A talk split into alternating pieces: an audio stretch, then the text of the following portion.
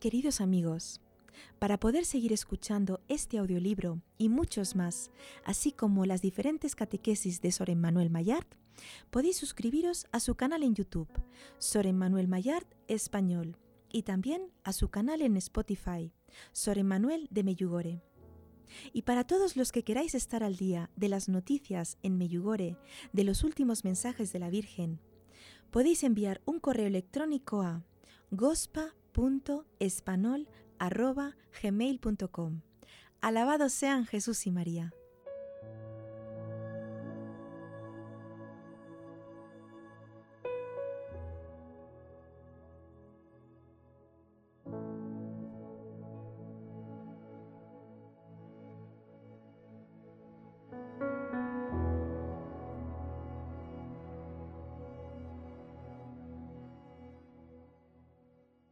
Maravilloso secreto de las almas del purgatorio, por Sor Emanuel Mayard. El cómo y el porqué de estas páginas.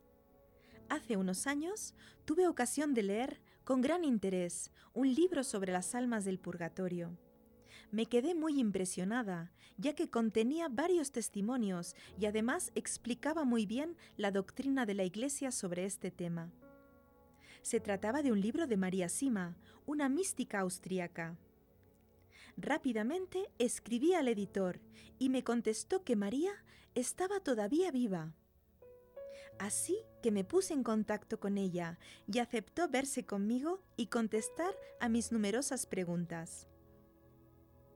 Me alegré mucho, ya que cada vez que en la iglesia o en alguna conferencia había tenido ocasión de hablar de las almas del purgatorio, había observado un claro e inimaginable interés por parte de los oyentes.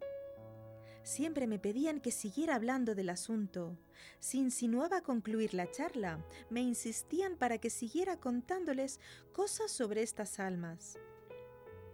También hay que decir que se trata de temas de los que apenas se habla en las parroquias o en la catequesis dominical. En la práctica, casi nunca se habla de esto, aunque exista un gran vacío y una gran ignorancia acerca del tema, e incluso cierta angustia frente a las realidades ultraterrenas. El presente libro tiene como fin no solo ayudarnos a vencer dicha angustia, sino también a ayudarnos a comprender y aclarar que en realidad el proyecto de Dios sobre nosotros y sobre el más allá que nos espera es realmente un proyecto magnífico y especialmente entusiasmador. Mientras estemos en la tierra, tenemos en nuestras manos un poder inmenso, el poder de donar la felicidad a las almas de nuestros difuntos y también el de lograr la paz para nosotros. María Sima vivía sola en su casita en Sonntag, un agradable pueblecito de montaña situado en la región de Vorarlberg, en Austria. Pero, ¿quién era María Sima? Nació el 5 de febrero de 1915 en Sonntag, en un extremo del valle de Großwallsertal, en Austria. Debido a la pobreza de su familia, los hermanos se tuvieron que poner a trabajar desde muy jóvenes. Los chicos como obreros y las chicas como sirvientas. María se reveló pía desde que era niña Quería ser monja, pero tres veces la devolvieron a casa del convento a causa de su débil constitución. Después de la muerte de su padre, en 1947, se quedó viviendo sola en la casa paterna. Para mantenerse, realizaba trabajos de jardinería. Sus tres estancias en el convento la habían formado, preparándola para su apostolado en favor de las almas del purgatorio hizo voto de virginidad a la Madre de Dios y también se ofreció a Dios, haciéndole voto de alma víctima, de amor y expiación. Era una ferviente católica, muy humilde y extremadamente sencilla. En su tarea de apostolado había sido animada por el rector de su parroquia. No obstante, el aspecto extraordinario de su carisma vivía en una gran pobreza, hasta el punto de que en el cuchitril donde me recibió apenas había espacio para girar la silla. ¿Carisma extraordinario? Sí, pero en realidad tiene sus orígenes en la historia de la Iglesia. Efectivamente, muchos fueron los santos, canonizados o no, que lo ejercieron. Por ejemplo, podemos recordar a Santa Gertrudis, Santa Catalina de Génova, que escribió mucho sobre este asunto, Ana María de Jesús, Santa Margarita María de Alacoque, que tuvo la visión del Sagrado Corazón, el Santo Cura de Ars, San Juan Bosco, Santa Marian de Belén, Natuzza Évolo de Parabatti, Don José Tomaselli y muchos más.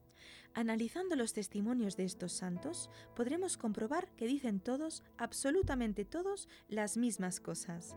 Por su parte, María Sima no hace más que revivir esos estupendos testimonios. Por eso no dudé en entrevistarla al estar disponible. Como podéis imaginar, la sumergí en preguntas, me aproveché de ellas, utilizando un intérprete. Para no hacer este capítulo demasiado pesado, en parte resumiré yo misma las preguntas de María Sima y en parte transcribiré sus palabras traducidas. De vez en cuando también apostillaré con mis comentarios personales. La Biblia nos habla. Todos bendijeron el proceder del Señor, el justo juez, que pone de manifiesto las cosas ocultas, e hicieron rogativas pidiendo que el pecado cometido quedara completamente borrado. El noble Judas exhortó a la multitud a que se abstuviera del pecado, ya que había visto con sus propios ojos lo sucedido a causa de su pecado a los caídos en el combate. Y después de haber recolectado entre sus hombres unos dos mil dracmas, los envió a Jerusalén para que se ofreciera un sacrificio por el pecado. Él realizó este hermoso y noble gesto con el pensamiento puesto en la resurrección, porque si no hubiera esperado que los caídos en la batalla fueran a resucitar, habría sido inútil y superfluo orar por los difuntos. Además, él tenía presente la magnífica recompensa que está reservada a quienes mueren piadosamente. Y este es un pensamiento sano y piadoso. Por eso mandó ofrecer el sacrificio de expiación por los muertos, para que fueran librados de sus pecados. Segunda de Macabeos 12, 41 a 45.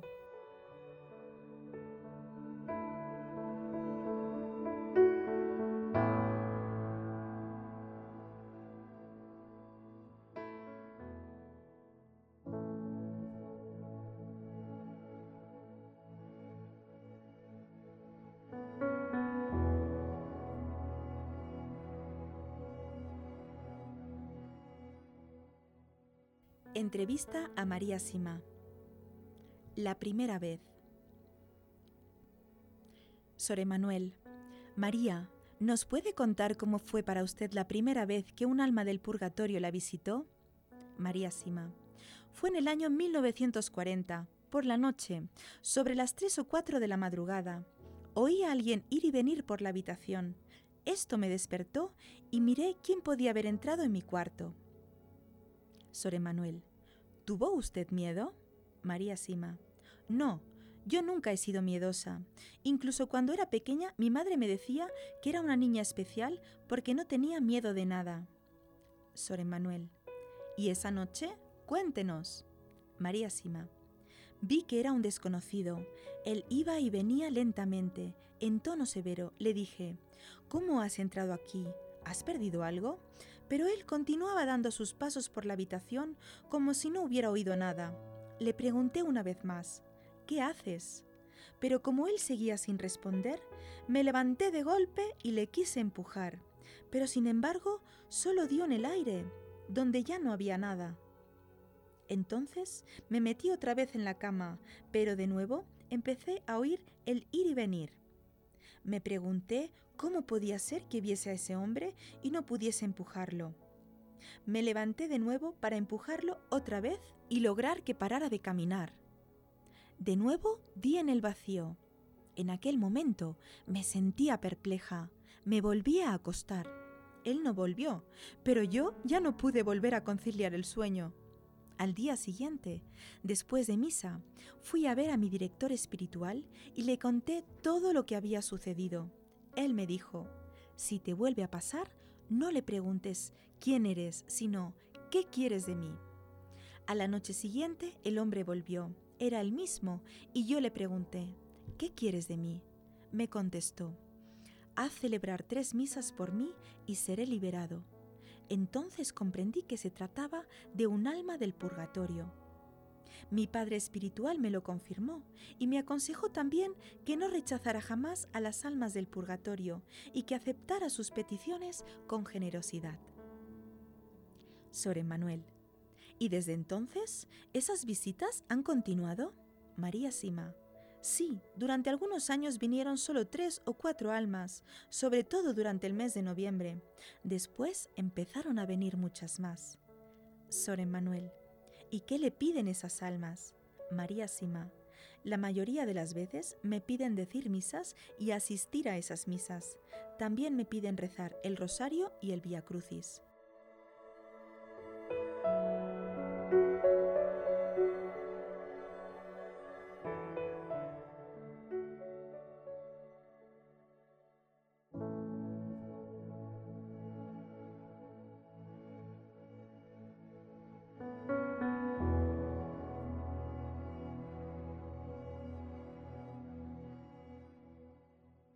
Llama de amor.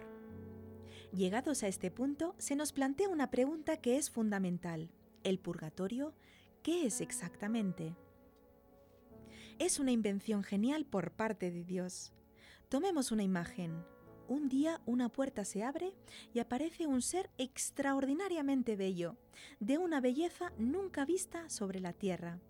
Nos sentimos fascinados, trastornados por ese ser de luz y de belleza, tanto más porque este ser demuestra estar locamente enamorado de nosotros.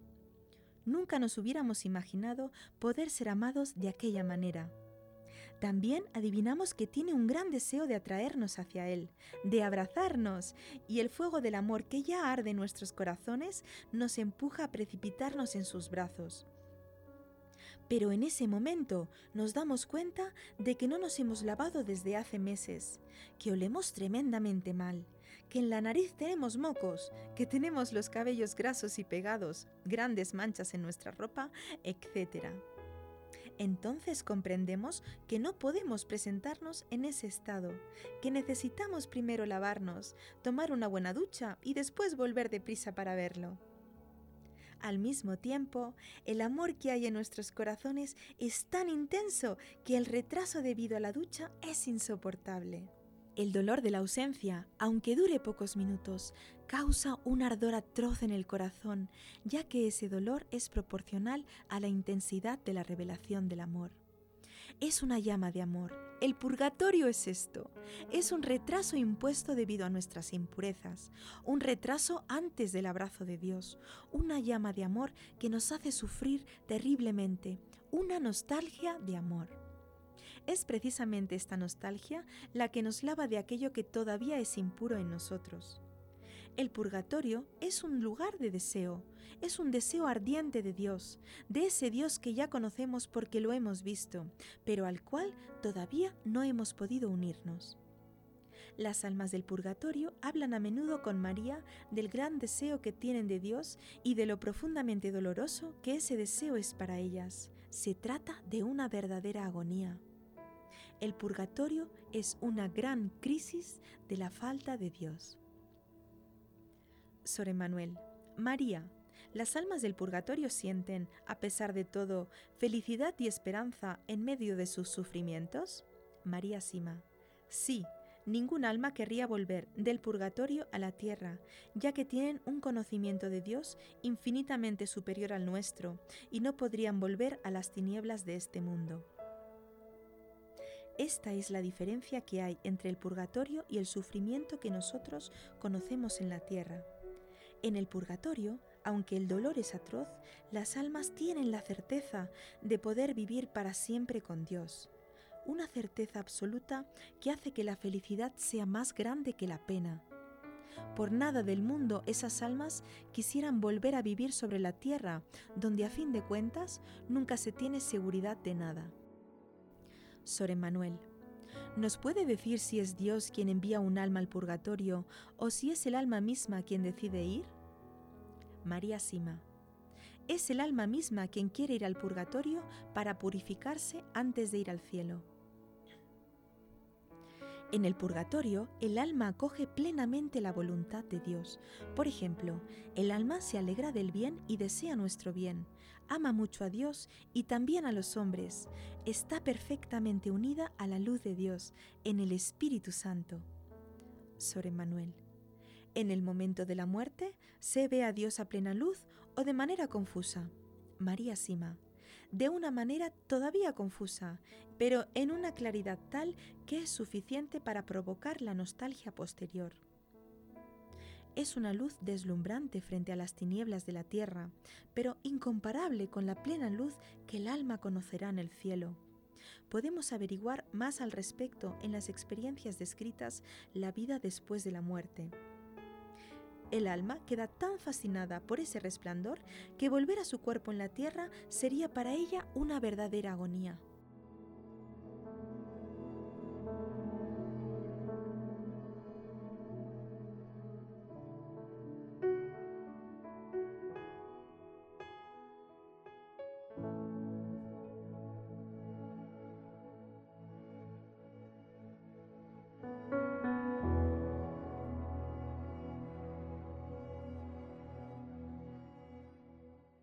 La caridad cubre multitud de pecados.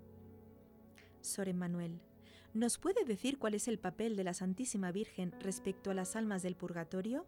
María Sima, la Virgen va a menudo a consolarlas, diciéndoles que han hecho muchas cosas buenas, les da fuerzas. Sor Emmanuel, ¿hay algunos días en especial en los que ella las libera? María Sima, sí, sobre todo el día de Navidad, el de todos los santos, el Viernes Santo, el día de la Ascensión y el de la Asunción.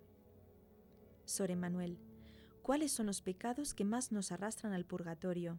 María Sima, son los pecados contra la caridad, contra el amor al prójimo, la dureza de corazón, la hostilidad, la calumnia. Se dice que la murmuración y la calumnia están entre las peores manchas y necesitan un largo tiempo de purificación. María nos ofrece al respecto un ejemplo que le impactó muchísimo. Es el testimonio de un hombre y de una mujer sobre quienes unas personas le habían pedido información para saber si estaban en el purgatorio. Con gran asombro de esas personas, la mujer ya estaba en el cielo y el hombre en el purgatorio. Ahora bien, la mujer había muerto tras practicarse un aborto, mientras que el hombre iba con frecuencia a la iglesia y llevaba una vida muy digna y piadosa. Entonces María se informó nuevamente, pensando que podía haberse equivocado, pero no, era tal cual. En realidad, los dos murieron casi contemporáneamente, pero la mujer se había arrepentido sinceramente de lo que había hecho y había sido muy humilde, en cambio, el hombre siempre juzgaba a todo el mundo, siempre se lamentaba y murmuraba. Por eso su purgatorio era muy largo. Y María concluye, Nunca se debe juzgar según las apariencias. Contra la caridad hay otros pecados, como pueden ser el repudio que sentimos hacia algunas personas que no amamos, nuestro rechazo por hacer las paces, por perdonar y todos los rencores que encerramos en el corazón. Al respecto, María nos revela un testimonio muy sorprendente. Una mujer que ella conocía muy bien murió. Esta mujer se encontraba en el purgatorio padeciendo sufrimientos atroces. Cuando esa alma visitó a María, le contó el porqué. Ella tenía una amiga, contra la cual surgió una enemistad muy grande, y esa enemistad había sido causada por ella había conservado su rencor por años y años, a pesar de que esa amiga le había pedido en varias ocasiones que se reconciliaran e hicieran las paces. Ella la había rechazado en cada ocasión, incluso en su lecho de muerte. Este testimonio sobre la gravedad de guardar el rencor es muy significativo. Por lo que se refiere a las palabras, nunca se dirá bastante acerca de cómo una palabra de mala crítica, una palabra malévola, puede realmente matar y por otro lado, cómo una buena palabra puede curar. Sor Emanuel, ¿puede decirnos quiénes son los que tienen mayores posibilidades de ir directamente al cielo? María Sima. Son aquellos que tienen un buen corazón con todo el mundo. La caridad cubre multitud de pecados. San Pablo. Sor Emmanuel. ¿Cuáles son los medios que podemos emplear sobre la tierra para evitar el purgatorio e ir directos al cielo? María Sima. Debemos hacer mucho por las almas del purgatorio, porque son ellas quienes, a su vez, nos ayudan. Hay que tener mucha humildad, ya que es el arma más grande contra el maligno. La humildad elimina el mal. He aquí un testimonio del padre Berliex, que ha escrito un hermoso libro sobre el purgatorio con relación a la ayuda ofrecida por estas almas a aquellos que las alivian con oraciones y sufragios. Se cuenta que una persona muy amiga de las almas del purgatorio había consagrado toda su vida a sufragar por ellas. Habiendo llegado la hora de su muerte, fue asaltado con furor por el demonio, que la veía a punto de escapar. Parecía que el abismo entero, confederado contra ella, la rodease con sus legiones infernales. La moribunda luchaba desde hacía tiempo entre los esfuerzos más penosos, cuando de pronto vio entrar en su casa una multitud de personajes desconocidos, pero resplandecientes de belleza, que pusieron en fuga al demonio, y acercándose a su lecho, le dirigieron palabras de aliento y de consolación totalmente celestiales. Emitiendo entonces un profundo suspiro y llena de alegría, gritó, ¿Quiénes sois? ¿Quiénes sois, por favor, vosotros que me hacéis tanto bien? Aquellos buenos visitantes respondieron, Nosotros somos habitantes del cielo, que gracias a tu ayuda nos has encaminado a la felicidad, y como reconocimiento venimos a ayudarte para que cruces el umbral de la eternidad y a sacarte de este lugar de angustia y a introducirte en las alegrías de la ciudad santa. Con estas palabras, una sonrisa iluminó el rostro de la moribunda. Sus ojos se cerraron y ella se durmió en la paz del Señor. Su alma, pura como una paloma, presentándose ante el Señor de los Señores, encontró tantos protectores y abogados como las almas que ella había liberado, y reconocida digna de la gloria, entró triunfantemente en medio de los aplausos y las bendiciones de quienes había liberado del purgatorio. Ojalá que también nosotros un día podamos tener la misma suerte. Las almas liberadas por nuestra plegaria son sumamente agradecidas y nos ayudan notablemente en nuestra vida. Os aconsejo, pues, que probéis la experiencia. Las almas nos asienten, conocen nuestras necesidades y nos obtienen muchas gracias. Otro hermoso ejemplo que nos cuenta María Sima demuestra cómo la caridad cubre multitud de pecados. Conocía a un joven de unos 20 años que vivía en un pueblo vecino al mío. El pueblo había sido duramente golpeado y destruido por una serie de aludes que mataron a un gran número de habitantes. Corría el año 1954. Una noche, mientras ese joven se hallaba en casa de sus padres, escuchó un terrible alud cerca de su casa y oyó unos gritos desgarradores. ¡Ayuda! ¡Socorro! ¡Se acerca un alud! De inmediato el joven se levantó de la cama y se precipitó a socorrer a aquellas personas. Pero su madre, que había oído los gritos, le impidió pasar diciendo que vayan otros a socorrerlos. No tenemos que ser siempre nosotros. Es demasiado peligroso y no quiero que haya un muerto más. Pero él, impactado por esos gritos, quería verdaderamente socorrer a esa gente. Empujó a su madre y dijo, Yo voy, no quiero dejarlos morir así. Salió y en el recorrido fue investido por el alud y murió. Dos días después de su muerte, me visitó de noche y me dijo, a celebrar tres misas por mí, así seré liberado del purgatorio. Yo fui a dar cuenta a su familia y a sus amigos. Ellos quedaron muy sorprendidos al oír que, con tan solo tres misas, se libraría del purgatorio, dado que había cometido muchas fechorías. Ese joven me dijo, he realizado un acto de amor puro poniendo en riesgo mi vida por aquellas personas, y gracias a esto el Señor me ha acogido rápidamente en el cielo. Es cierto, la caridad cubre una multitud de pecados. Sí, la caridad, un solo acto de amor desinteresado, cubre multitud de pecados. Ese joven había llevado una vida de fechorías. Puede que nunca hubiese tenido otra ocasión en su vida de realizar un acto de amor tan fuerte y quizás se hubiera convertido en un hombre malvado. El Señor, en su misericordia, lo llamó justo en el momento más puro gracias a ese acto de amor. He aquí otro episodio que demuestra cómo el Señor aprecia y valora también un simple acto de bondad. Un día, el alma de una mujer se presentó con un cubo en la mano. ¿Qué haces con este cubo? le pregunté. Es la llave de mi paraíso, respondió radiante. No recé mucho durante mi vida, raramente iba a la iglesia, pero una vez antes de Navidad, limpié gratuitamente toda la casa de una pobre anciana. Esto fue mi salvación. Esta es la prueba de que todo depende de la caridad. Sor Emanuel. ¿Qué hizo el buen ladrón para que Jesús le prometiera en ese mismo día estar con él en el reino de los cielos? María Sima aceptó humildemente sus sufrimientos diciendo que era justo y alentaba al otro ladrón a que también lo hiciera. Él sentía el temor de Dios, es decir, era humilde.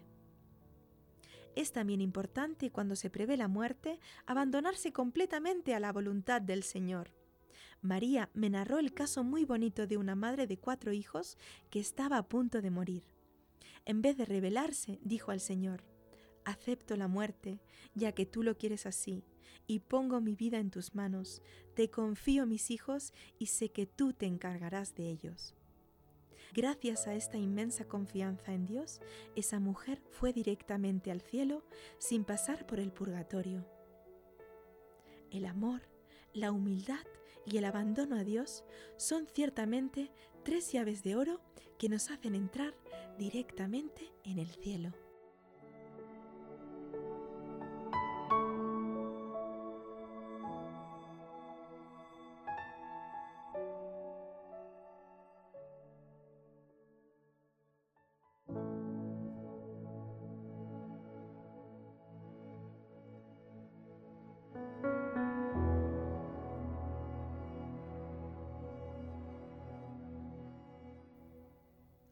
Ofrecedles una misa.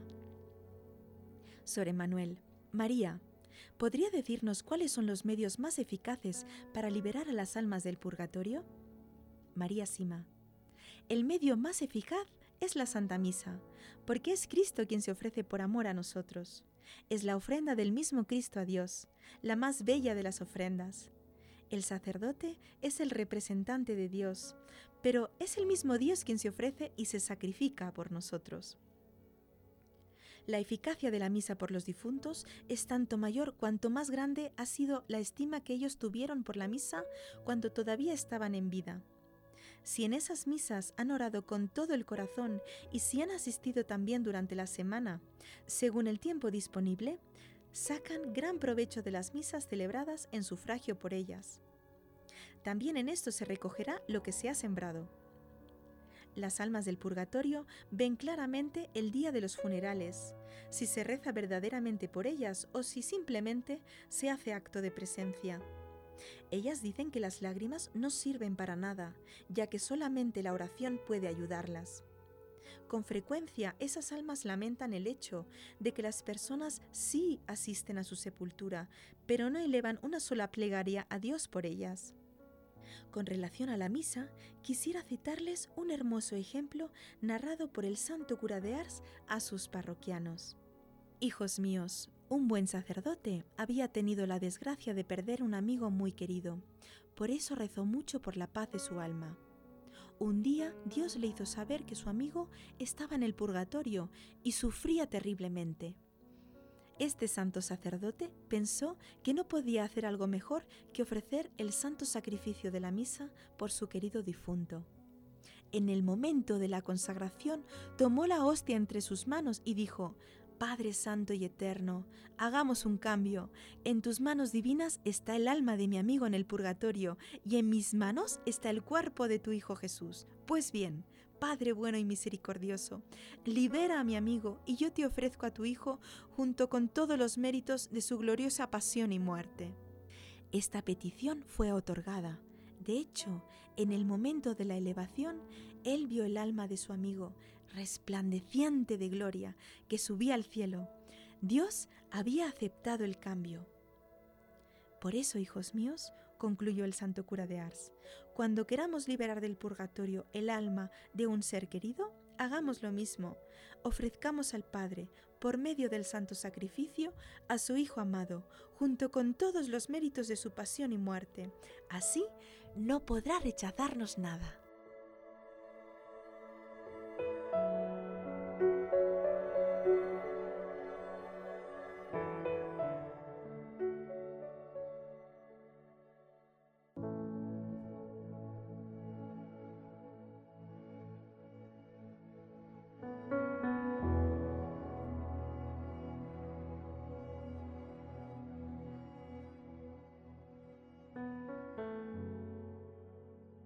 No contemos nuestras oraciones. María nos dice que otro modo muy eficaz es el Via Crucis, ya que contemplando el sufrimiento de Jesús, empezamos poco a poco a odiar nuestros pecados y a desear la salud de todos los hombres.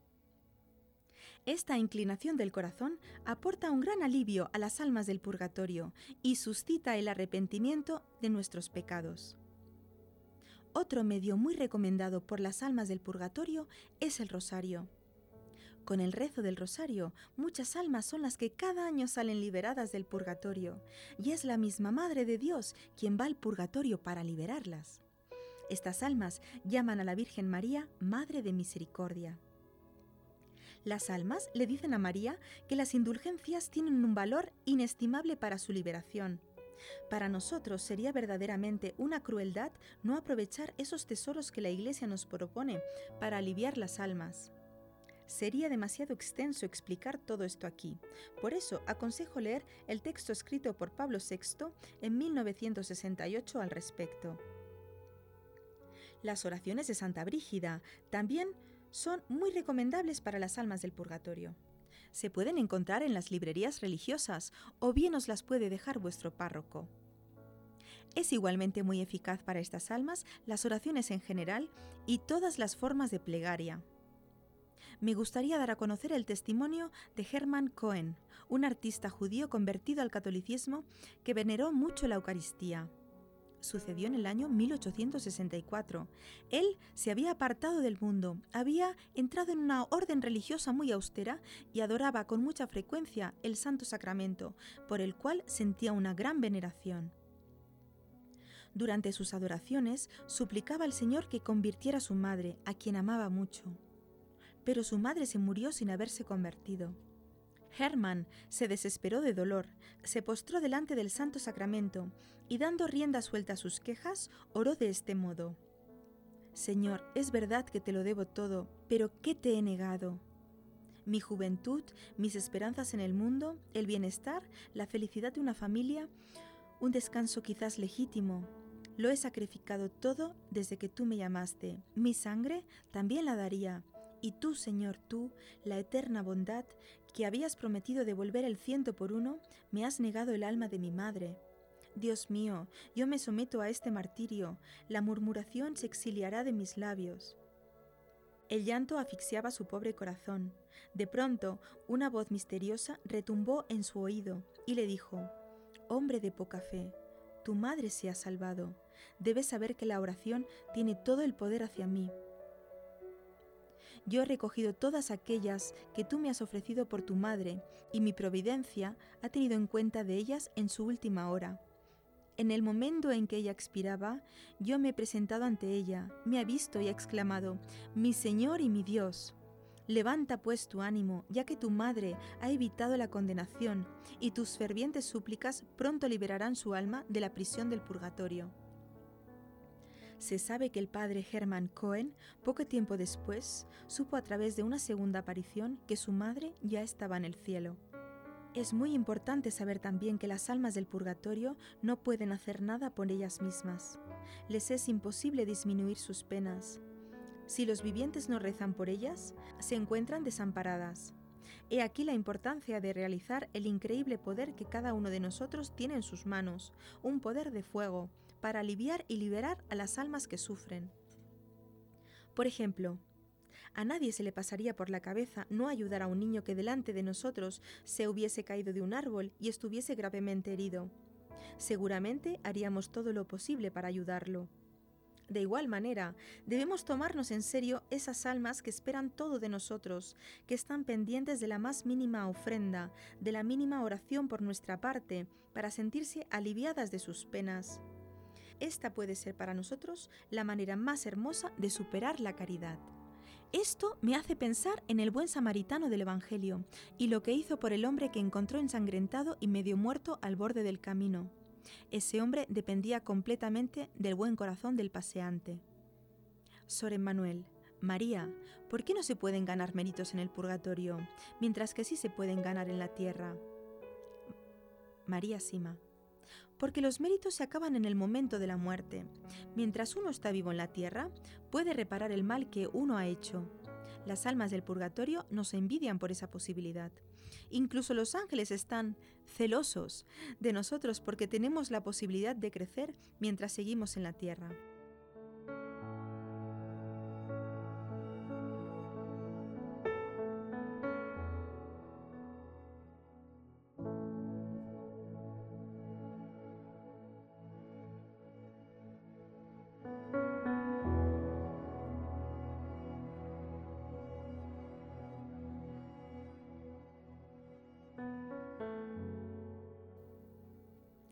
En el momento de la muerte.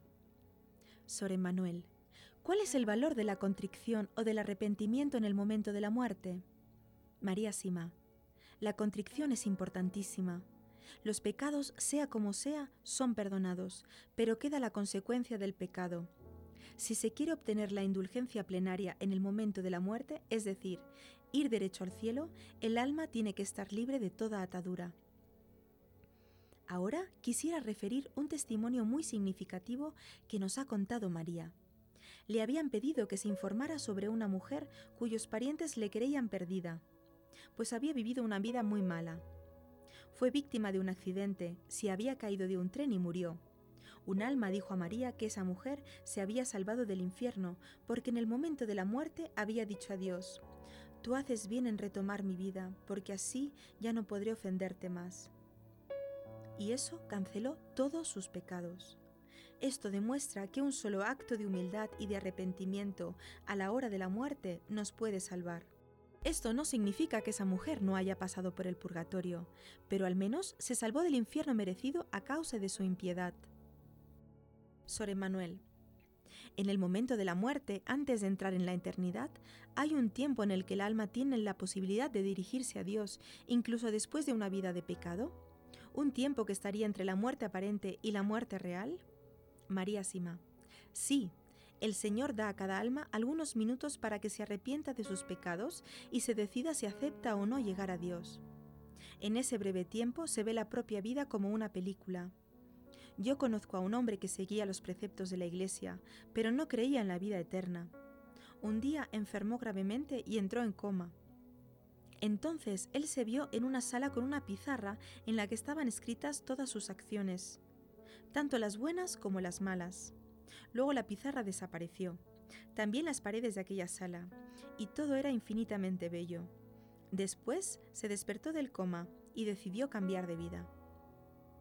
Este episodio es semejante a los testimonios del libro La vida más allá de la vida, la experiencia de la luz sobrenatural hace que esas personas no puedan volver a vivir como lo hacían antes.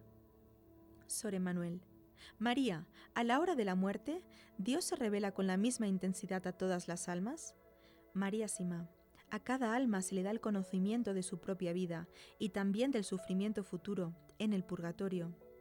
Pero esto no es igual para todos. La intensidad de la revelación del Señor depende de la vida de cada uno. Sor Emanuel. María, ¿el diablo tiene el poder de atacarnos en el instante de la muerte? María Sima. Sí, pero el hombre también tiene la gracia de resistirlo y de rechazarlo, porque si el hombre no quiere, el demonio no puede hacer nada. Sor Emanuel. María, ¿cuándo alguien sabe que va a morir en breve tiempo? ¿Cuál sería para esa persona, en su opinión, la mejor manera de prepararse? María Sima. Abandonarse completamente al Señor ofrecerle todos sus sufrimientos, sentirse feliz de Dios. Sor Emanuel, ¿cuál debe ser nuestra actitud ante alguien que va a morir? ¿Qué es lo mejor que podemos hacer por esa persona? María Sima, hay que rezar mucho y preparar a esa persona para la muerte. Debemos decir siempre la verdad. Sor Emanuel, ¿qué consejos le daría a la persona que quiera ser santa ya en la tierra? María Sima, ser muy humilde. No debe ocuparse de sí misma, debe huir del orgullo, que es la trampa más peligrosa que nos tiende el maligno. Sor Emanuel, ¿se puede pedir al Señor vivir el propio purgatorio en la tierra para no hacerlo después de la muerte? María Sima, sí. Conocí un sacerdote y una chica que se encontraban enfermos en el hospital. La chica le dijo al sacerdote que ella pedía al Señor poder sufrir en la tierra tanto cuanto fuera necesario para ir directamente al cielo. El sacerdote le respondió que él no se atrevía a pedir eso. Junto a ellos había una religiosa que había escuchado toda la conversación. Primero murió la chica y el sacerdote murió después. El sacerdote se apareció a la religiosa diciéndole, si hubiese tenido igual confianza que esa chica, también yo hubiese ido al cielo directamente. Sor Emanuel, Gracias por este hermoso testimonio, María. Llegados a este punto de la conversación, María me pide cinco minutos de descanso para dar de comer a las gallinas. Cuando vuelve, retomamos la entrevista.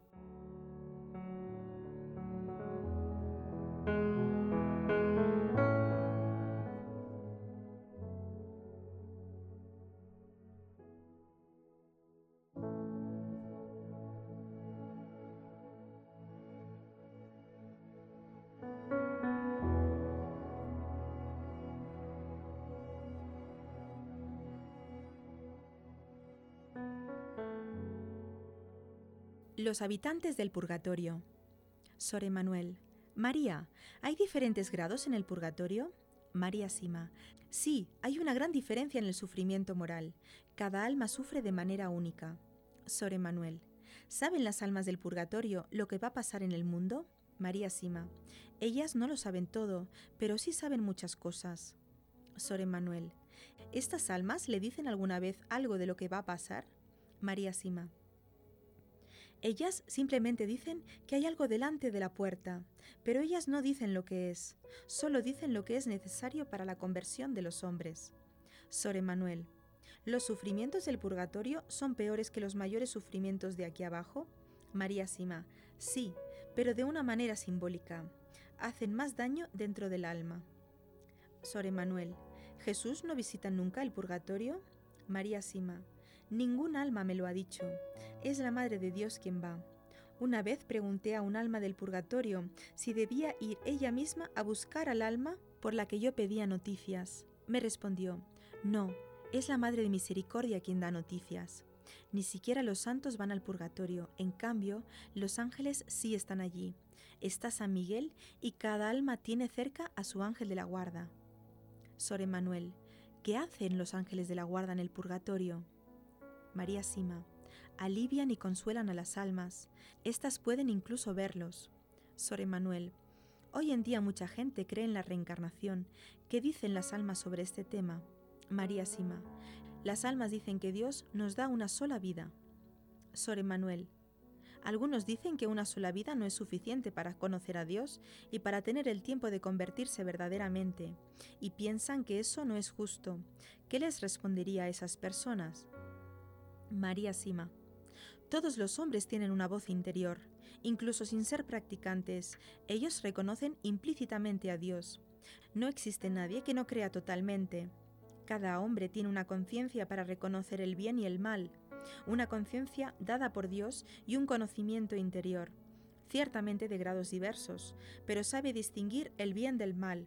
Con tal conciencia cada persona puede llegar a ser bienaventurada. Sor Emanuel, ¿Qué pasa con las personas que se suicidan? ¿Alguna vez le ha visitado una de esas almas? María Sima. Hasta hoy, nunca he sabido del caso de un suicida que se haya perdido. Esto no significa naturalmente que no los haya. Pero a menudo las almas me dicen que son más culpables aquellos que no han estado alrededor de ellas. Si han sido negligentes o han difundido calumnias. Sor Emanuel.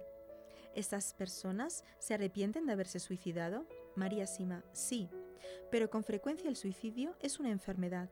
A pesar de esto, las almas se arrepienten porque apenas ven las cosas a la luz de Dios, comprenden en un solo instante todas las gracias que les estaban reservadas durante el tiempo que aún les quedaba por vivir, y ven todo el tiempo restante, y ven todas las almas que hubiesen podido ayudar ofreciendo el resto de su vida a Dios. Y lo que a ellas les causa mayor dolor, porque su pasado es ver el bien que hubiesen podido hacer y que en cambio no hicieron porque abreviaron su vida pero si la causa del suicidio fue una enfermedad, el Señor lo tiene en cuenta. Sor Emanuel. ¿Le han visitado almas que poco a poco se habían autodestruido por consumo de drogas, por ejemplo? María Sima. Sí, no se condenaron. Esto depende de las causas que las llevaron a consumir droga, pero tienen que sufrir el purgatorio. Sor Emanuel. Si yo pensara, por ejemplo, yo sufro demasiado físicamente y moralmente, es demasiado duro para mí y me quiero morir, ¿qué puedo hacer? María Sima. Esto es muy frecuente. Yo diría, Dios mío, yo puedo ofrecer estos sufrimientos para salvar almas. El Señor me dará la fe y la fuerza, pero mucha gente en nuestros días no obra de esta forma. Se puede decir también que haciéndolo así, el alma obtiene una gran beatitud, una gran felicidad para el cielo donde hay millares de grados diferentes de felicidad, pero cada uno lo vive con plenitud y colma todo deseo. Cada uno sabe que tiene lo justo merecido. Sor Emanuel. María, quisiera preguntarte si almas de personas de otras religiones, por ejemplo judíos, han venido a visitarla. María Sima. Sí, y son felices. Quien vive bien su fe está en paz, pero es a través de la fe católica como se gana mucho más para el cielo. Sor Emanuel, ¿existen religiones que son malas para las almas? María Sima, no, pero hay tantas religiones en la tierra. Los fieles más cercanos a la fe católica son los ortodoxos y los protestantes. Hay muchos protestantes que recitan el rosario, pero las sectas son muy malas. Hay que hacer todo lo posible para salir de ellas. Sor Emanuel, ¿hay sacerdotes en el purgatorio? María Sima, sí, hay muchos son los que no han colaborado para que se tenga respeto por la Eucaristía, y entonces toda la fe sufre. Con frecuencia están en el purgatorio por haber descuidado la oración, lo cual también ha hecho disminuir su fe. Pero también es cierto que muchos han ido directamente al cielo. Sor Emanuel, bien, ¿y qué le diría un sacerdote que quisiera vivir verdaderamente según el corazón de Dios? María Sima, le aconsejaría rezar mucho al Espíritu Santo y recitar cada día el rosario. Sor Emanuel. María, ¿hay niños en el purgatorio? María Sima. Sí, pero para ellos el purgatorio no es algo muy largo ni muy penoso, porque a ellos les falta el pleno discernimiento. Sor Emanuel. ¿Qué edad tenía el alma más joven que ha visto? María Sima. Tenía cuatro años. Era una niña y estaba en el purgatorio porque había recibido de sus padres como regalo de Navidad una muñeca. Tenía una hermana melliza que también había recibido una muñeca y he aquí que a la niña de cuatro años se le rompió la muñeca y entonces, a escondidas, cambió la muñeca rota por la de su hermana, sabiendo muy bien, en su corazoncito, que ocasionaría muchísimo dolor a su hermana. Fue consciente de que eso era un engaño y una injusticia. Por esta causa pasó por el purgatorio. Los niños con frecuencia tienen una conciencia más viva que la de los adultos y es preciso sobre todo luchar contra la mentira, ya que ellos son muy vulnerables a ella. Sor Emanuel. ¿Cómo pueden los padres ayudar en la formación de la conciencia de sus hijos? María Sima. Sobre todo con el buen ejemplo, es lo más importante, y luego con la oración. Los padres deben bendecir a sus hijos e instruirlos bien en las cosas de Dios. Sor Emanuel. ¿Le han visitado algunas almas que sobre la tierra practicaban perversiones, por ejemplo, en el campo de la sexualidad? María Sima. Sí, no se han perdido, pero deben sufrir mucho para purificarse. En todas las perversiones está presente la obra del maligno, en modo particular en la homosexualidad. Sor Emanuel. ¿Qué consejo daría a todas esas personas que son tentadas por la homosexualidad, que sienten esa tendencia? María Sima. Les diría que rezaran, que rezaran mucho, para tener la fuerza de alejarse. Sobre todo hay que orar al Arcángel San Miguel, pues es él, por excelencia, quien combate contra el maligno. Sor Emanuel. ¿Y cuáles son las tendencias del corazón que pueden conducir a la pérdida definitiva de nuestra alma, es decir, al infierno? María Sima, es cuando no se quiere ir hacia Dios. A este respecto, una vez entrevisté a Vixka, una de las videntes de Meyugore, quien ha visto el infierno. Ella me dijo que únicamente van al infierno aquellos que deciden ir allí, y no es Dios quien los manda, al contrario, Él suplica al alma que acoja su misericordia. El pecado contra el Espíritu Santo del que habla Jesús y que por tanto no es perdonado es el rechazo radical de su misericordia, y eso a plena luz y con plena conciencia. Juan Pablo II lo explica muy bien en su encíclica sobre la misericordia. También en esto podemos hacer mucho por medio de la oración por las almas que están en peligro de perderse. Aquí les expongo otro testimonio de María.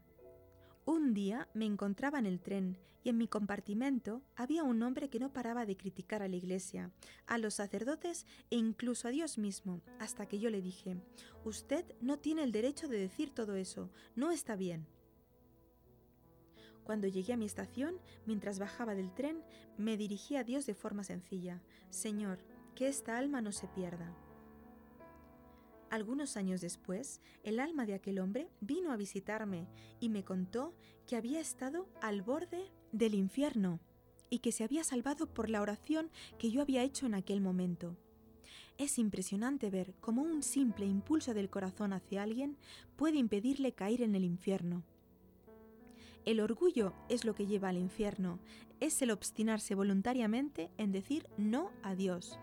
Pero nuestra oración puede suscitar en quien muere un acto de humildad, y solo un impulso de humildad, por mínimo que sea, puede evitarle el infierno eterno. Sor Emanuel. María, ¿cómo puede llegar alguien al punto de decir no a Dios en el momento de la muerte cuando lo está viendo? María Sima. Un hombre me dijo un día que no quería ir al cielo porque Dios permite las injusticias. Yo le dije que esto lo hacen los hombres y no Dios. Me respondió, espero no encontrarme a Dios después de la muerte, porque entonces le romperé la cabeza con un hacha. Él tenía un odio profundo contra Dios, pero Dios deja al hombre su voluntad libre. Él quiere dejar a cada uno su libre elección. Dios da a cada uno durante la vida terrena y en la hora de la muerte suficientes gracias para convertirse, aún después de una vida transcurrida en las tinieblas. Si se pide perdón, obviamente sin cálculo previo, podemos salvarnos. Sor Emanuel. Jesús dijo que es difícil para un rico entrar en el reino de los cielos. ¿Ha visto usted algún caso parecido? María Sima. Si hacen obras de caridad, si viven el amor, entonces también ellos pueden entrar en el reino, igual que los pobres.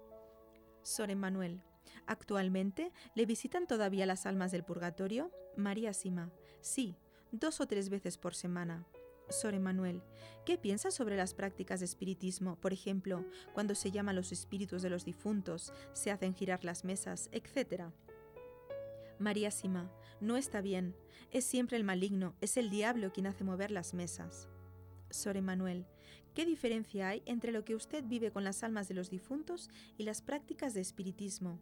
María Sima, no es lícito llamar a las almas. Yo no busco su venida. En el espiritismo se evocan, se les llama. Esta diferencia es muy clara y nosotros la debemos considerar con mucha seriedad. Si la gente tuviera que creer en una sola cosa de las que yo digo, me gustaría que fuera precisamente esta. Las personas que hacen espiritismo, hacer mover mesas u otras prácticas de este tipo piensan que llaman a las almas de sus difuntos. En realidad, si hay una reacción a su llamada, es siempre Satanás y sus demonios quienes responden. La práctica del espiritismo, adivinos, brujería, es muy peligrosa, tanto para ellos mismos como para las personas que se dirigen a ellos para recibir consejo viven en un engaño completo. Está formalmente prohibido llamar a los muertos. Véase Deuteronomio 18, 9, 15. Por mi parte, yo no les he llamado jamás, no les llamo y no les llamaré nunca. Solo Dios permite lo que a mí me pasa. Ciertamente, Satanás puede imitar todo lo que viene de Dios y lo hace. Él puede imitar la voz de los difuntos, él puede imitar su apariencia pero cualquiera que sea esa manifestación, siempre viene del maligno. No olvidemos que Satanás puede incluso curar, pero sus curaciones no son duraderas. Sor Emanuel. ¿Usted personalmente ha sido alguna vez engañada por falsas apariciones? Por ejemplo, por el diablo que se hace pasar por un alma del purgatorio para hablarle? María Sima. Sí, una vez un alma vino a verme y me dijo, no recibas al alma que vendrá después de mí, porque te pedirá demasiados sufrimientos, no podrás hacer lo que te va a pedir. Entonces quedé turbada, porque me acordaba de lo que me había dicho mi párroco, que había que acoger a cada alma con generosidad. Por tanto, yo estaba habituada a la obediencia. Entonces me pregunté si no se trataría del demonio más que de un alma del purgatorio, por lo que le dije a esa alma, si tú eres el demonio, vete. En ese momento pegó un fuerte grito y huyó. Y efectivamente, el alma que vino después era un alma que tenía verdadera necesidad de mi ayuda. Sor Emanuel. Cuando el diablo aparece, ¿el agua bendita lo hace huir siempre? María Sima. Sí. Sor Emanuel. En la actualidad es usted muy conocida, sobre todo en Alemania y en toda Europa, pero al principio vivía escondida. ¿Cómo es que, de la noche a la mañana, la gente ha reconocido que su experiencia sobrenatural es auténtica? María Sima. Fue cuando las almas comenzaron a pedirme que suplicara a sus familias que restituyeran un bien adquirido de forma ilegítima. Entonces la gente se dio cuenta de que lo que yo les decía era verdad. A este propósito, María me comentó muchos testimonios. Sería demasiado prolijo referirlos.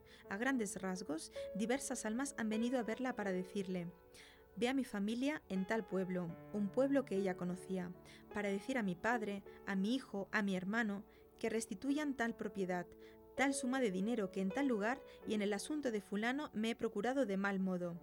Yo seré liberada del purgatorio cuando ese bien sea restituido. Entonces María refería todos los detalles de ese campo, de aquella suma de dinero de tal objeto, de aquel vestido, y las personas quedaban sorprendidas viendo que ella conocía todos esos particulares, porque algunas veces ni las mismas familias estaban al corriente de que aquel bien hubiese sido mal adquirido por sus parientes.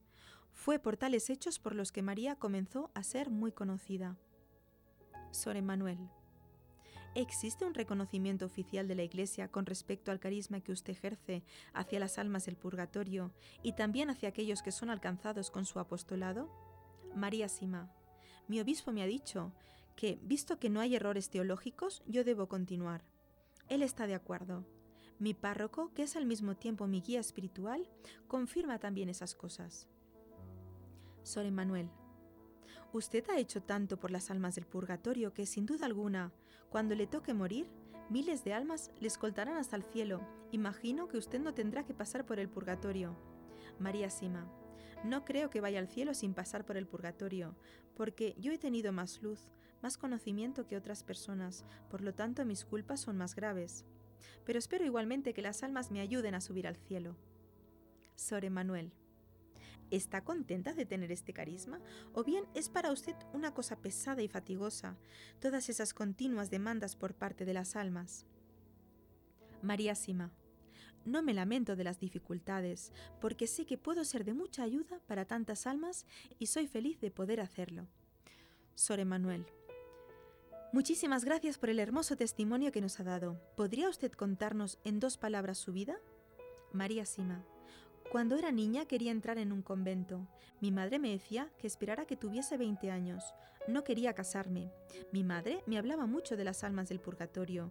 Y ya desde que asistí a la escuela, esas almas me habían ayudado mucho. Entonces yo me decía que debía hacerlo todo por ellas. Terminada la escuela, me planteé entrar en un convento. Ingresé en las Hermanas del Corazón de Jesús, pero me dijeron que era demasiado débil de salud para poder quedarme. Cuando era pequeña había tenido una pulmonía y una pleuritis. La superiora confirmó que yo tenía vocación religiosa, pero me aconsejó que entrara en una orden más fácil y esperara un año más. Yo, en cambio, quería ingresar en una orden claustral y enseguida. Después de otros dos intentos, la conclusión fue la misma. Era demasiado débil de salud. Entonces pensé que entrar en un convento no era la voluntad que el Señor tenía puesta en mí. Sufrí mucho pensando que el Señor no me mostraba lo que quería de mí. El día en que Dios me confió esta tarea para las almas del purgatorio tenía 25 años. Me había hecho esperar 8 años. En mi familia éramos ocho hermanos. Yo trabajaba en casa, en nuestra granja, desde los 15 años. Luego fui a Alemania como mujer de servicio en la familia de un campesino y después he trabajado aquí en la granja. A partir de los 25 años, cuando comenzaron las visitas de las almas y tuve que sufrir mucho por ellas, mi salud ha mejorado mucho. Aquí finaliza su relato. Después de leer un informe sobre María Sima enviado por el padre Alfonso Matt, su director espiritual, puedo añadir estas otras noticias. María ofreció su virginidad a la Virgen María y le hizo esa consagración especialmente en favor de los difuntos. Ella se consagró también a Dios como alma víctima, alma de amor y de expiación. El párroco dice que en diferentes ocasiones ella se ofreció como víctima para ayudar a los difuntos, para recibir los sufrimientos voluntarios y a veces terribles gracias a los cuales disminuyó las penas de muchas almas. Ella siempre ofreció a Dios continuas oraciones, misas y penitencias.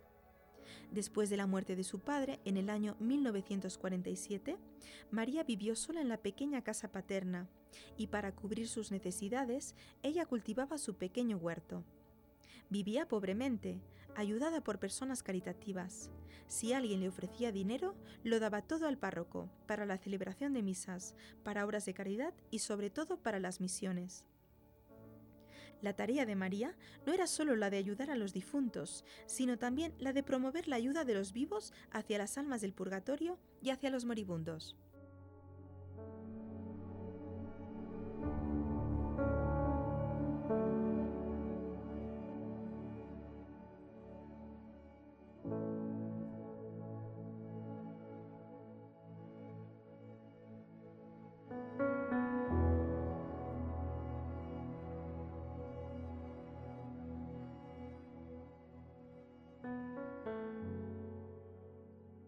Algunas notas de María Sima. No sirve de nada lamentarse de los tiempos en los que vivimos.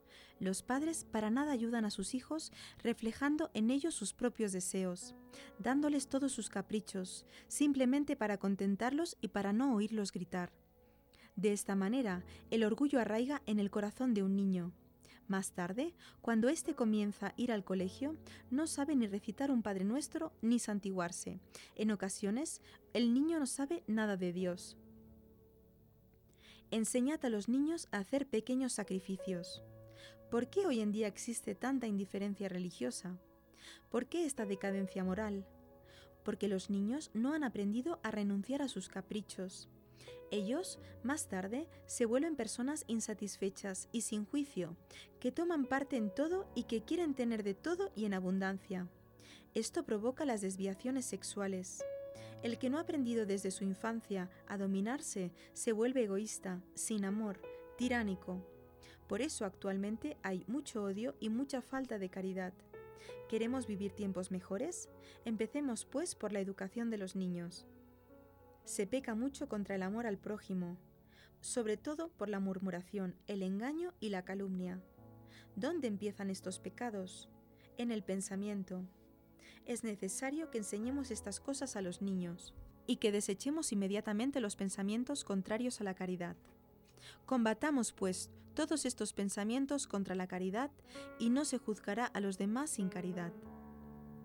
Para todos los católicos, el apostolado es un deber, algunos lo practican con su profesión, otros con su ejemplo. La atención al desarrollo espiritual no debe verse asfixiada por el excesivo cuidado del cuerpo.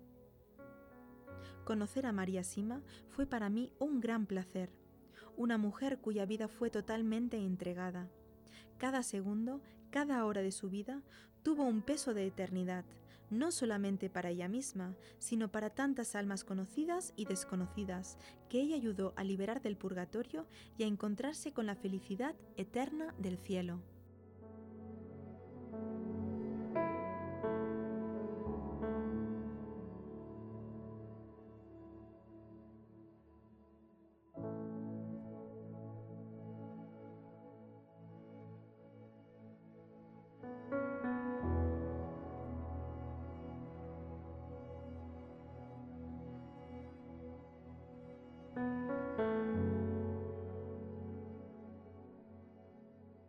Testimonios de algunos santos sobre el purgatorio. Numerosos santos han abierto grandes perspectivas sobre la realidad del purgatorio. Gracias a sus testimonios, los fieles tenemos a nuestra disposición unos ejemplos concretos que ilustran y confirman la doctrina de la Iglesia. Quiero analizar en especial lo que dejaron escrito tres santos que están ejerciendo una fuerte influencia en nuestra generación. San Pío de Pieltrechina, Padre Pío, Santa Teresita del Niño Jesús y Santa Faustina Kowalska. Padre Pío de Pieltrechina. No lo dejes para más tarde. El Padre Pío le contó esta historia al Padre Anastasio. Una tarde me encontraba solo en el coro para rezar. Oí un ruido y vi un joven monje de pie delante del altar mayor.